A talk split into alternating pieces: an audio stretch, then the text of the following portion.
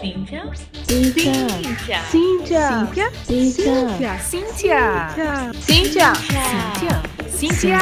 Cíntia. Cíntia. Cíntia. Prazer, somos Cíntia.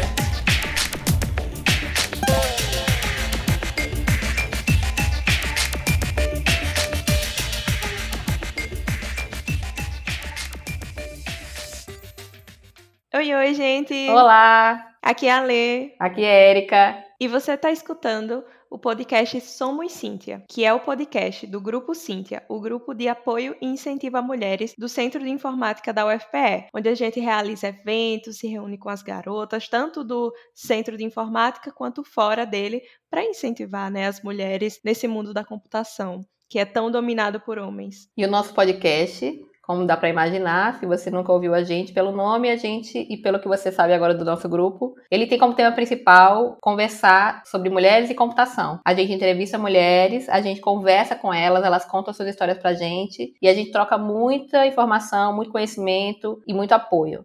E nosso podcast ele sai quinzenalmente às quintas-feiras, às 18 horas, na maioria das plataformas de podcast, Apple Podcast, Spotify, Deezer, Google Podcast. Pode procurar por Somos Cíntia, que você vai achar a gente. Ou você pode ir nas nossas redes, arroba Grupo Cíntia, tanto no Twitter quanto no Instagram. E lá você vai achar as referências e os links para todos os nossos episódios. E no nosso episódio de hoje, a gente vai conversar com Karen Gomes. Karen é estudante de computação da UFAL, faz parte do grupo Kate, que a gente já conversou aqui um pouco nos episódios anteriores. Pode procurar aí nos nossos links para você achar esse episódio. Ela também faz parte do grupo de Mulheres nas Ciências Exatas, Engenharia e Computação, que inclusive Karen já fez graduação de matemática. Ela faz parte do Pailês Maceió e também já foi coach em edições do Jungle Girls. Se você estiver achando pouco, Atualmente ela é presidenta da Atlética de Computação e trabalha como desenvolvedora web. Se você não sabe o que é Atlética de Computação, como eu não sabia antes de começar esse episódio, você vai descobrir quando você escutar. E ainda nesse meio tempo, nesse pleno 2020 que a gente tá vivendo, ela foi ali fazer uma participação no hackathon e terminou no time que venceu. É isso, gente. Né? Pra você saber um pouquinho de como é que essa moça fez e faz essas coisas todas, escuta aí esse episódio.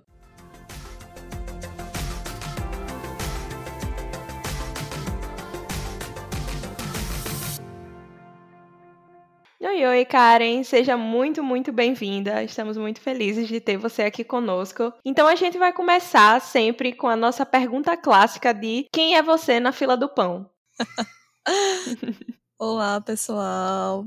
Muito obrigada por estar aqui. É, rapaz, quem sou eu na fila do pão? Sou apenas uma garota latino-americana, sem um pouco de rumo, às vezes com rumo, sem rumo. Faço computação, né? E é isso. Sigo tentando seguir a minha vida desse modo.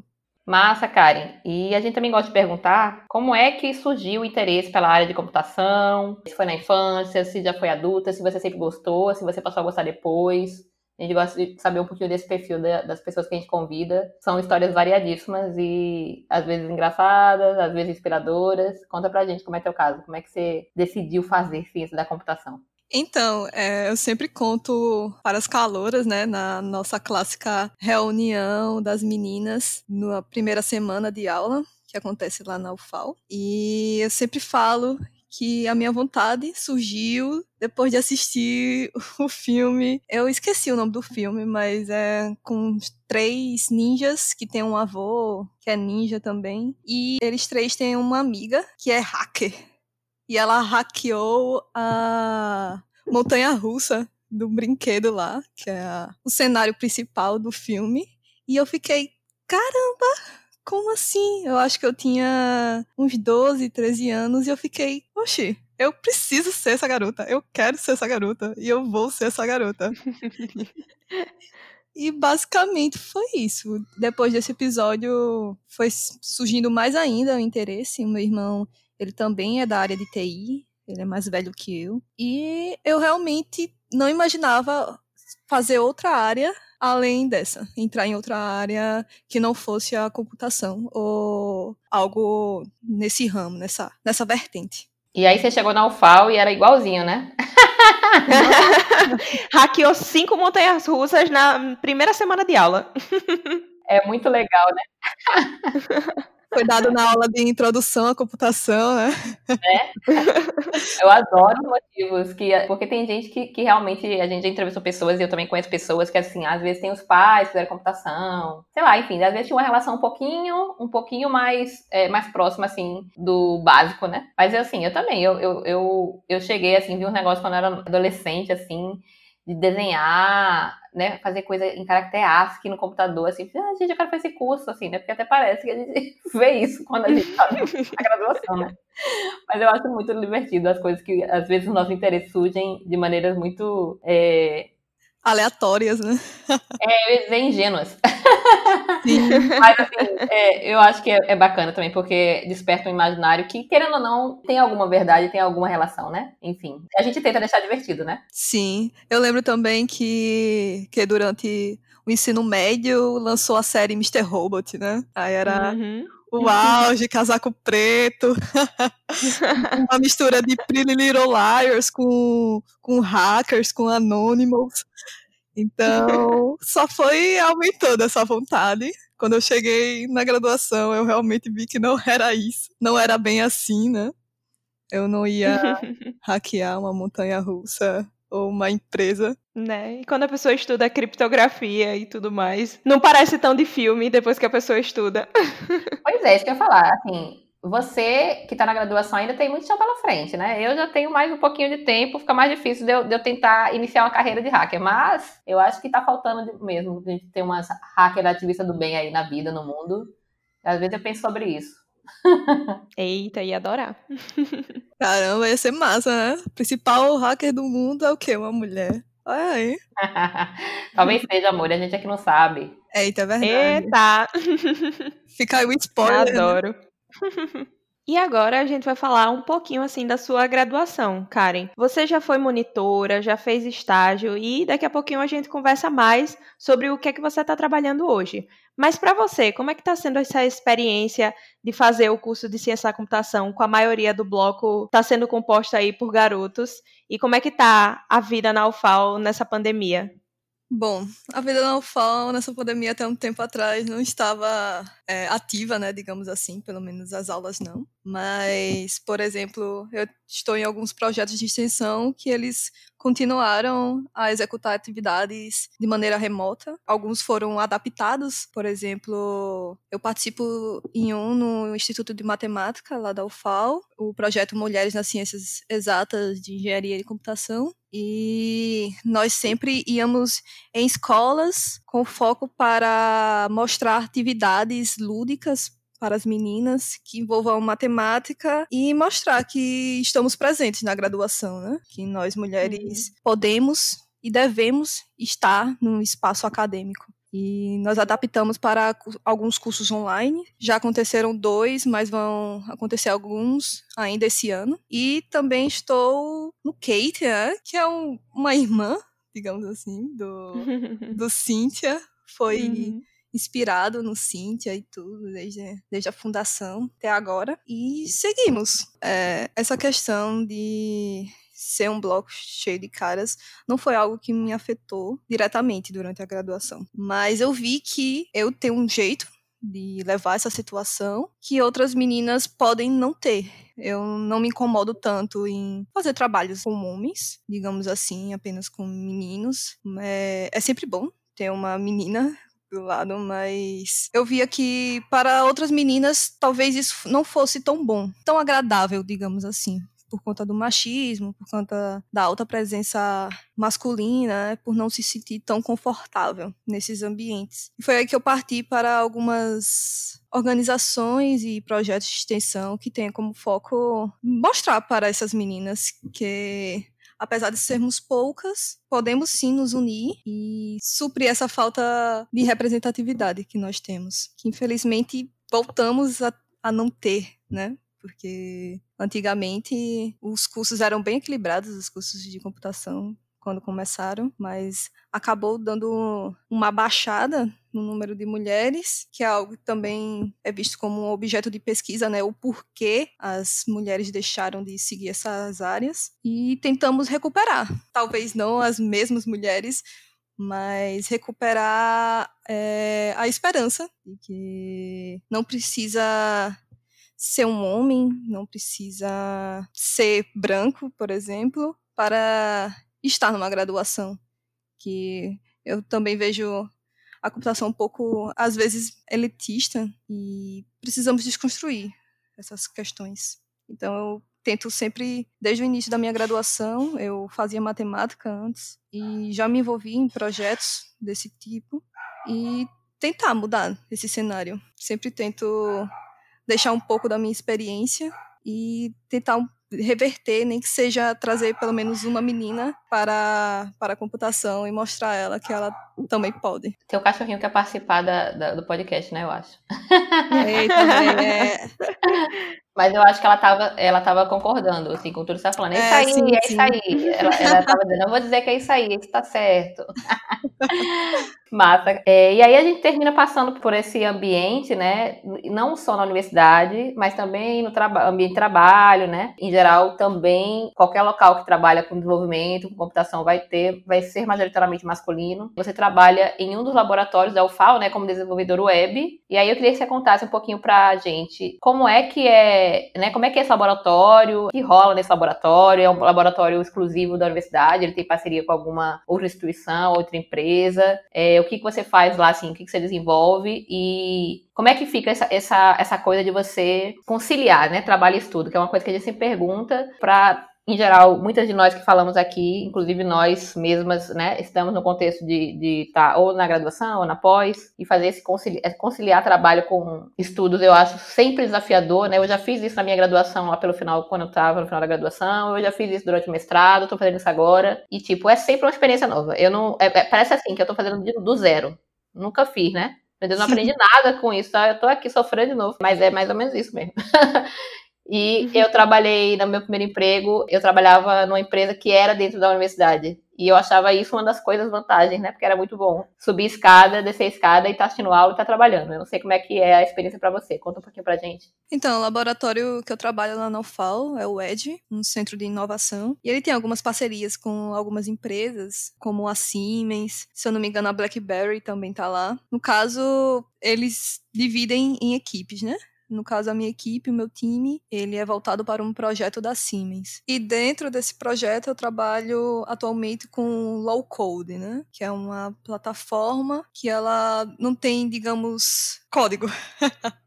é um código você apenas pontua algumas coisas com códigos específicos, mas está sendo uma experiência bem interessante. Eu estou conseguindo conciliar com a graduação até agora, até porque desde o primeiro período eu, eu estagio, então eu acabei sempre tendo que conciliar essas duas, duas áreas, que é o estudo e o trabalho barra estágio. E está sendo uma experiência nova na questão de que eu era estagiária e agora sou júnior em um laboratório. Carga horária aumenta e eu também fui contratada durante a pandemia, então eu, eu nunca vi os meus colegas de, de equipe. Eu apenas ouço as, as vozes deles na, nas reuniões que temos. E tá sendo uma experiência fantástica. Tô gostando que só. Menina, eu tô chocada com duas coisas aqui. Eu nunca tinha ouvido falar de low code, né? Eu tô, só, eu tô pensando aqui, nossa senhora, eu tô precisando me atualizar mesmo. e já abri aqui o Google pra olhar. O que, que é isso, gente? mas enfim, acho que eu já tinha visto algumas coisas, mas não estava ligando o nome à pessoa, né? É, no caso, o low code, você apenas coloca código se realmente precisa de uma funcionalidade que não exista na plataforma, né? É meio que uma, em palavras rápidas, nós trabalhamos arrastando blocos. Pois é, eu achei que tinha a ver com isso, mas aí eu olhei aqui em dois segundinhos quando você estava falando, é bem mais sofisticado do que programação em blocos, né? Alguém pode ouvir e pensar que é programação em blocos, tipo o App Inventor da vida e tal, né? É algo bem mais sofisticado, né? Massa. Sim, ele é bem completo pelo menos a plataforma que nós utilizamos, nós quase não programamos, digamos assim, programamos. Programa, mulher. Programar é uma atividade extremamente intelectual, não é só porque você não escreve código que você não programa, né? Você programa Exatamente. sim. Portugal está aí para isso, né? Olha aí, programação é bem mais do que fazer código. Sim. E Outra coisa que eu achei incrível você falar que vocês não se viram. Você não conhece a equipe, vocês não fazem reunião com, com vídeo? Não. Gente, eu tava. tô nesse laboratório tem três meses. Até o momento, não. Nunca tivemos uma, uma reunião com vídeo. Não estou preparada para essas modernidades, Deus me livre. A minha equipe atual do projeto, eu não tinha conhecido pessoalmente também, não. Porque eu, na, o meu trabalho, né, é que eu tô, eu entrei em janeiro, e aí eu entrei no time que eu tô em maio, e em maio eu já estava em casa. Mas a gente se viu. A gente se vê tanto nos vídeos que eu já acho que eu conheço as pessoas pessoalmente. É uma coisa interessantíssima. Às vezes eu juro que eu já conhecia elas antes. É, no nosso caso, nós preferimos não deixar o vídeo. Gente, imagina como é que vai ser quando vocês se encontrarem pessoalmente, hein? Vai ser emocionante. Eu imagino uma pessoa alta, né? tem 1,60m. É, Será que mas... me imagino autona? Vai ser divertido. Você também faz parte do Kate, né, Karen? Se você está escutando a gente e não sabe o que é o Kate, Além do kate.fal, lembra de escutar o episódio de Natália, que é o grupo de mulheres na universidade. Kate e Cíntia explicam que foi um episódio maravilhoso. Natália tá aí na diretoria do Kate, então vai lá escutar depois desse episódio. E também, Karen, você participa do Mulheres nas Ciências Exatas, Engenharias e Computação, que você comentou antes aqui com a gente. Conta pra gente como que é participar desses grupos aí. É, é sempre uma experiência incrível participar de projetos nos quais você vê futuro. Você identifica uma problemática e tenta, do seu modo, com a ajuda de outras pessoas, resolver aquela problemática. Né? No caso, nossa problemática principal é trazer mulheres para as ciências exatas. Não só trazer, como mantê-las. É o foco principal desses dois projetos de extensão. Apesar desses dois terem peculiaridades diferentes, eles são bem parecidos na sua, na sua raiz, no seu núcleo, digamos assim. E no Kate nós já fizemos algumas rodas de conversa, né? Já participei também como monitora de um curso de Python que a gente deu para a comunidade da UFAL, só que do campus do interior, da cidade de Arapiraca. No Kate mesmo, eu entrei oficialmente esse ano, em abril ou foi maio, como voluntária membro. E no das Mulheres das Exatas eu tô há cerca de um ano, um ano e dois meses por aí, com a professora Juliana, que é uma inspiração não só para o Instituto de Matemática, mas uma inspiração para o IC, o Instituto de Computação, e para o campus. E fizemos algumas atividades nos colégios, como, por exemplo, construir uma luminária simples com poucos poucos recursos, né? Porque nós vamos para colégios públicos, então existe uma carência maior em alguns materiais. Os materiais nós levamos e construímos com as meninas no, nos espaços. Né? E, por exemplo, essa da luminária, o foco foi ensinar circuito elétrico, né? Não só ensinar, mas mostrar na prática como um circuito elétrico funciona como um interruptor funciona. Também fizemos uma atividade, por exemplo, que era para mostrar como funciona o código de barras e ensinar congruência linear para elas, algo que até pessoas da graduação se passam do porquê acontece, de como calcular o último dígito de um CPRF. E fomos com esse intuito de mostrar para elas como funciona. Nós ensinamos a teoria e mostramos também a prática. É bem legal esses projetos, né? A pessoa participa, acho que a gente sente que ajuda elas, mas que a gente é mais ajudadas por elas e pela inspiração, né, que elas trazem pra gente. Sim, eu realmente eu não sabia como calculava o último dígito de um CPF. Não é um clichê dizer que se aprende mais quando se ensina, né? Ou quando se tenta, pelo menos. Sim. é verdade. Uhum. E aí, como se fosse pouco, esse monte de coisa que tu falou, tu ainda já foi vice-presidente do ramo e 3E da UFAL, já foi presidente do Diretório Acadêmico de Computação, além de ter fundado a Atlética de Computação. Primeiro eu quero saber o que é a Atlética de Computação, né? Porque os outros dois eu consigo imaginar. Mas além de querer saber que você, inclusive, é ainda presidente. Conta um pouquinho o que é a Atlética de Computação. Como assim, Erika? Você não sabe o que é uma Atlética? Pode ir, Karen. Então, é normal as pessoas não saberem principalmente aqui no Nordeste, o que é uma atlética, porque essa cultura está surgindo aqui há pouco tempo. A primeira atlética foi fundada em 2015, se eu não me engano, que foi a Atlética de Medicina da UFAL. E uma atlética nada mais é do que. Ai, meu Deus. É difícil falar de uma atlética, viu? Você tem que viver para saber. É isso. exatamente, exatamente. É, é porque essa cultura de atléticas, elas existem mais no sul e no sudeste. Por exemplo, enquanto aqui em Alagoas temos uma atlética apenas de 5 anos, a mais velha, lá em Minas tem atléticas que têm 50 anos. Então é algo relativamente bem novo no Nordeste como um todo. Estamos tra tentando trazer um pouco mais dessa cultura de que você não precisa estar na graduação e não se divertir. Em poucas palavras, seria isso. Então, a Atlética viu que podemos sim estar na graduação e nos divertir de vários modos. Por exemplo, através de esportes, através de eventos, de festas e também através de uma vertente social. Então acaba que uma atlética ela se funda nesses três pilares: esportes, que aí tem vários. Nossa atlética, por exemplo, já formou time quase todos os esportes que tem nas competições lá na UFAL. Inclusive fazer um adendo de que o time de, do IC, da nossa, no caso, o time da Atlética de Computação feminino, foi o único que foi para a final, tanto o feminino uhum. quanto o masculino, o time de futebol, e ficamos em segundo lugar. Juntar meninas já é difícil.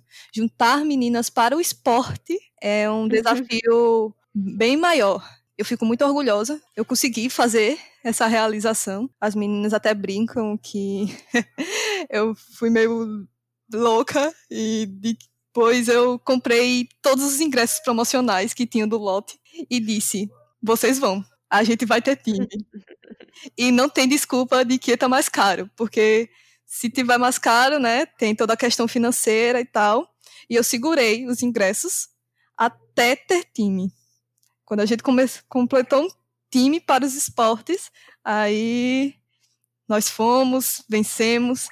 E não só isso, não foi só a vitória, foi ter conseguindo juntar essas meninas que antes nem se falavam. Eu, por exemplo, tenho uma amiga, que eu posso considerar como uma amiga, a Luana, que a gente não se falava no bloco. E foi através do evento, do esporte que teve, envolvendo o nosso time, que podemos nos aproximar e fazer isso acontecer. Então, não só esportes, mas também festas. Um adendo, né, de que o nome da Atlética de Computação da UFAL se chama Octacore. A gente tem um polvo, Octa, trocadilho, como mascote. E não é para me gabar, mas é um dos mais bonitos da UFAL. Todos querem o nosso tirante, que são produtos meio que fixos, né? Toda atlética tem o seu tirante e a sua caneca. Então, toda festa, todo evento, você leva a sua caneca, você leva seu tirante para mostrar de, de, de qual atlética você faz parte. E somos uma das mais conhecidas, não só da UFAL, mas de Maceió, de Alagoas, pois fomos uma das primeiras também, uma das pioneiras para trazer isso aqui para Maceió. E é algo bem contraditório, porque você pensa, ah, a galera de computação,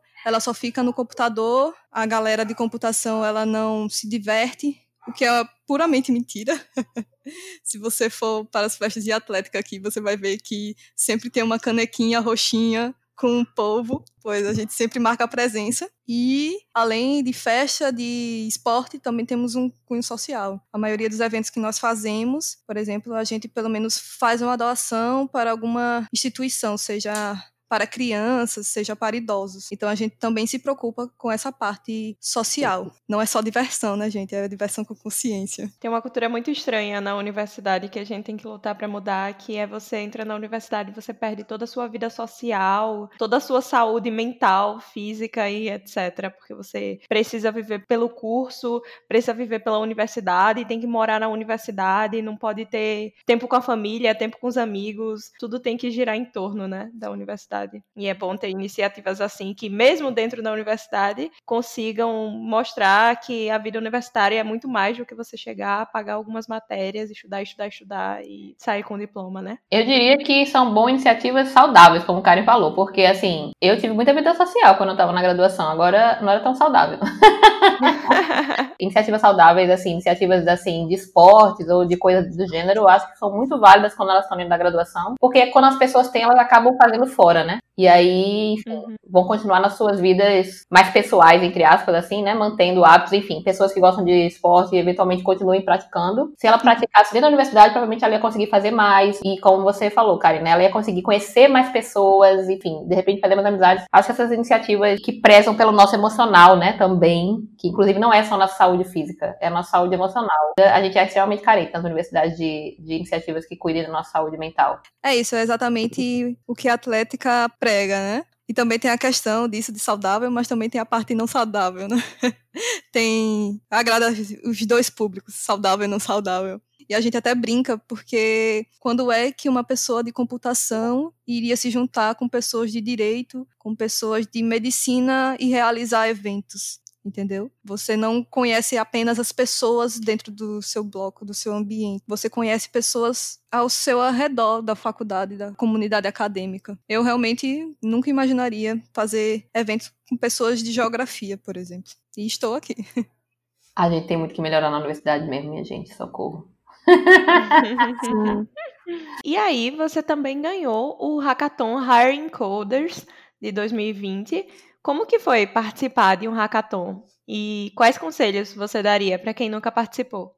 Foi uma experiência incrível. Foi um treinamento de seis meses. E depois desses seis meses estudando várias tecnologias, fomos para a semifinal e tiveram 150 pessoas, 15 equipes, né, de 10 para a final, que duraram duas semanas por aí. E foi bastante desafiador. Eu nunca tinha participado antes de um hackathon ou de algo parecido. E o que teve de cansativo, teve de satisfação. Você só de estar uhum. na final já é gratificante e você ganhar é incrível. E agora no momento eu tô como mentora de um hackathon da Kate, nosso primeiro hackathon. E o meu conselho é: participe. Tem gente que diz: ah, não tenho experiência, eu não sei o que iria fazer. Mas, gente, participe. É uma experiência surreal, única e que vai trazer frutos de uma maneira ou outra, seja por ganho de conhecimento, seja pelo ganho do prêmio mesmo em si. Existem outras coisas para se fazer no hackathon, não precisa apenas saber programar. Por exemplo, você trabalha também com a questão de protótipos de tela, questão MVP também. E tem espaço para todas, não só para as programadoras. Tem espaço para você aprender e tem espaço também para você ensinar. Então, o meu conselho é: apareceu a oportunidade, agarre, participe, porque é que nem você entrar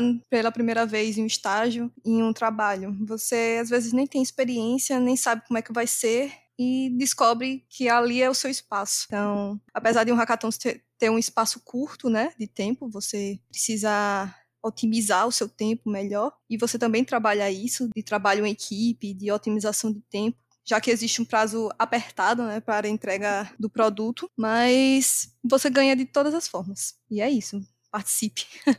Muito massa. Inclusive, como você falou, né? Não, não só pessoas que não são programadoras, mas pessoas que não são nem de computação podem participar de hackathon. Né? A diversidade de ideias e de, de conhecimento, perspectiva, de visão, no momento de hackathon, elas são muito úteis, são muito Isso. divertidas e agregadoras. Isso, os insights que outras pessoas podem levar, né? que você acaba não enxergando por ter aquela visão talvez um pouco mais técnica, mas outras pessoas que são de outras áreas talvez vão agregar tão quanto pessoas que são da área. Por exemplo, na minha equipe tinha uma bibliotecária e ela não sabia programação até entrar no, no treinamento. E mesmo assim, a participação dela foi, foi essencial para chegarmos à vitória. Que massa.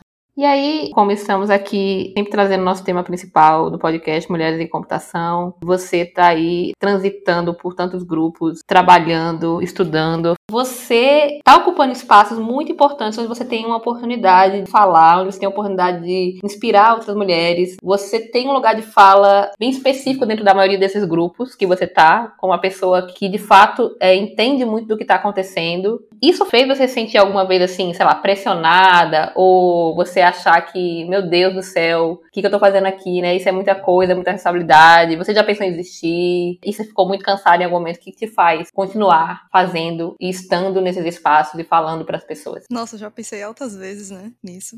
Acho que uma boa parte das pessoas pensam isso. E o que mais pesa, digamos assim, é que por você ser uma minoria, você acaba não tendo o direito de errar, né? Então, se você erra, toda minoria é como se toda minoria também errasse. Então, se uma mulher erra, uma mulher que está num lugar de destaque erra, isso é remetido para todas as outras, muitas vezes. Ninguém vai dizer, ah, ele errou porque é homem, né? Tem várias dessas questões. E é o que eu sempre bato na tecla, que é retornar esse direito, que a gente também erra, a gente não é perfeito, a gente tá suscita erros, a gente tá exposta a erros. E o que me motiva a continuar é que eu não me vejo fazendo outra coisa além do que eu faço. E eu sei que toda a minha experiência, tudo que eu já passei, tudo que eu passo, é uma fonte de inspiração para outras meninas. E é bem gratificante é, quando alguém diz: Nossa, você me inspira. E eu acho que isso também dá forças para você continuar, para você ver que você está no caminho certo. E mesmo tendo erros, tendo alguns fracassos, né, durante sua carreira, durante a graduação, tem essas palavras que nos ajudam na nossa caminhada.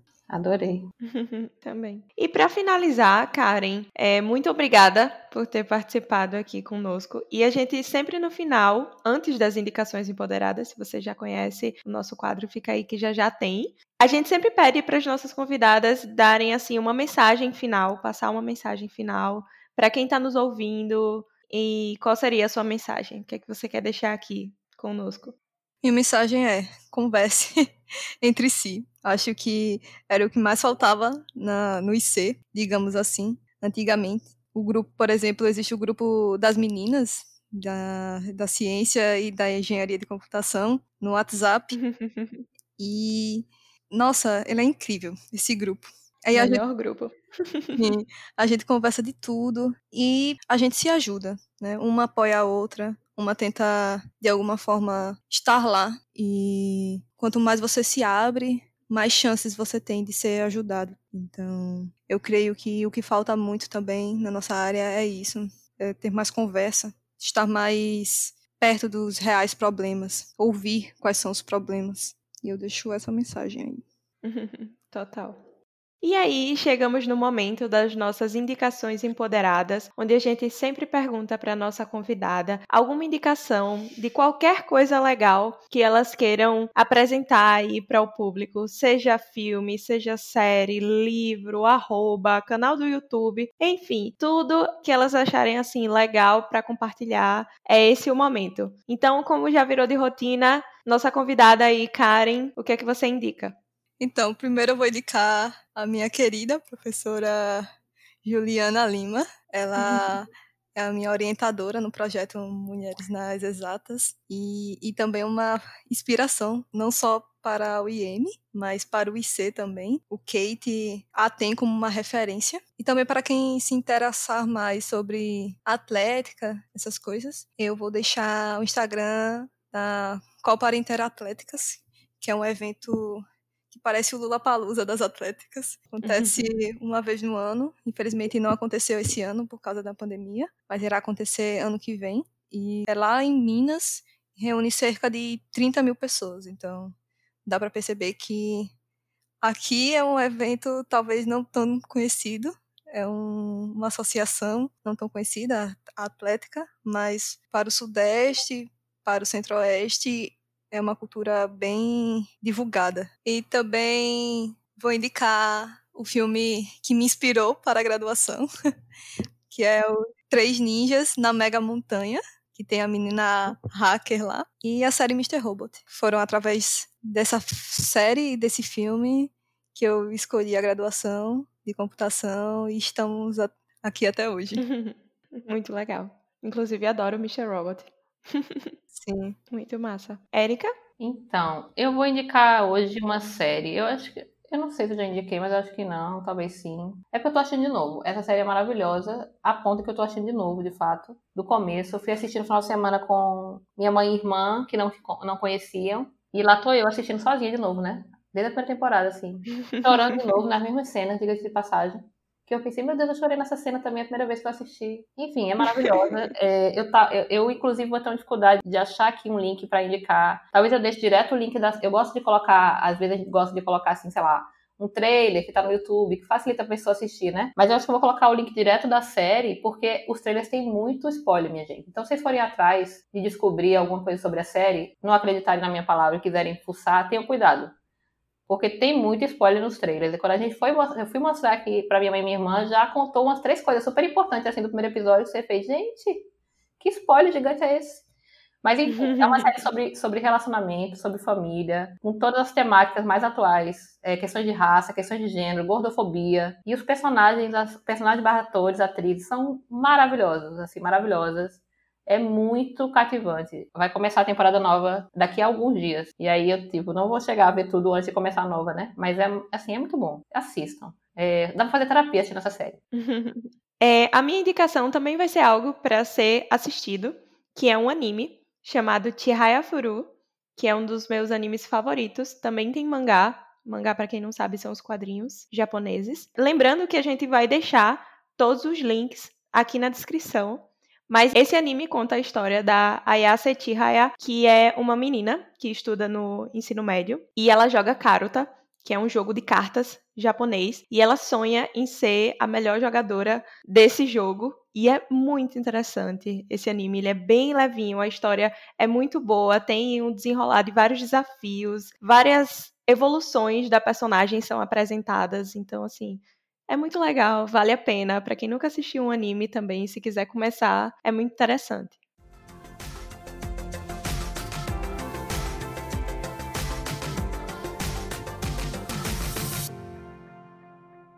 Gente, brigadão por estarem conosco até agora. Foi muito maravilhoso, como sempre é, conversar com essas mulheres incríveis que a gente consegue trazer para falar com a gente, participar do episódio. Não deixe de seguir a gente nas redes sociais. Se você ainda não nos segue, arroba Grupo Cintia, facinho, facinho. No Twitter, Instagram, inclusive é igual, gente. É fácil. Vai lá e clica nos dois. Coloca lá, divulga os nossos episódios usando as hashtags, comenta nos nossos, nos nossos stories, comenta nos nossos postagens, manda dica de quem você quer escutar aqui.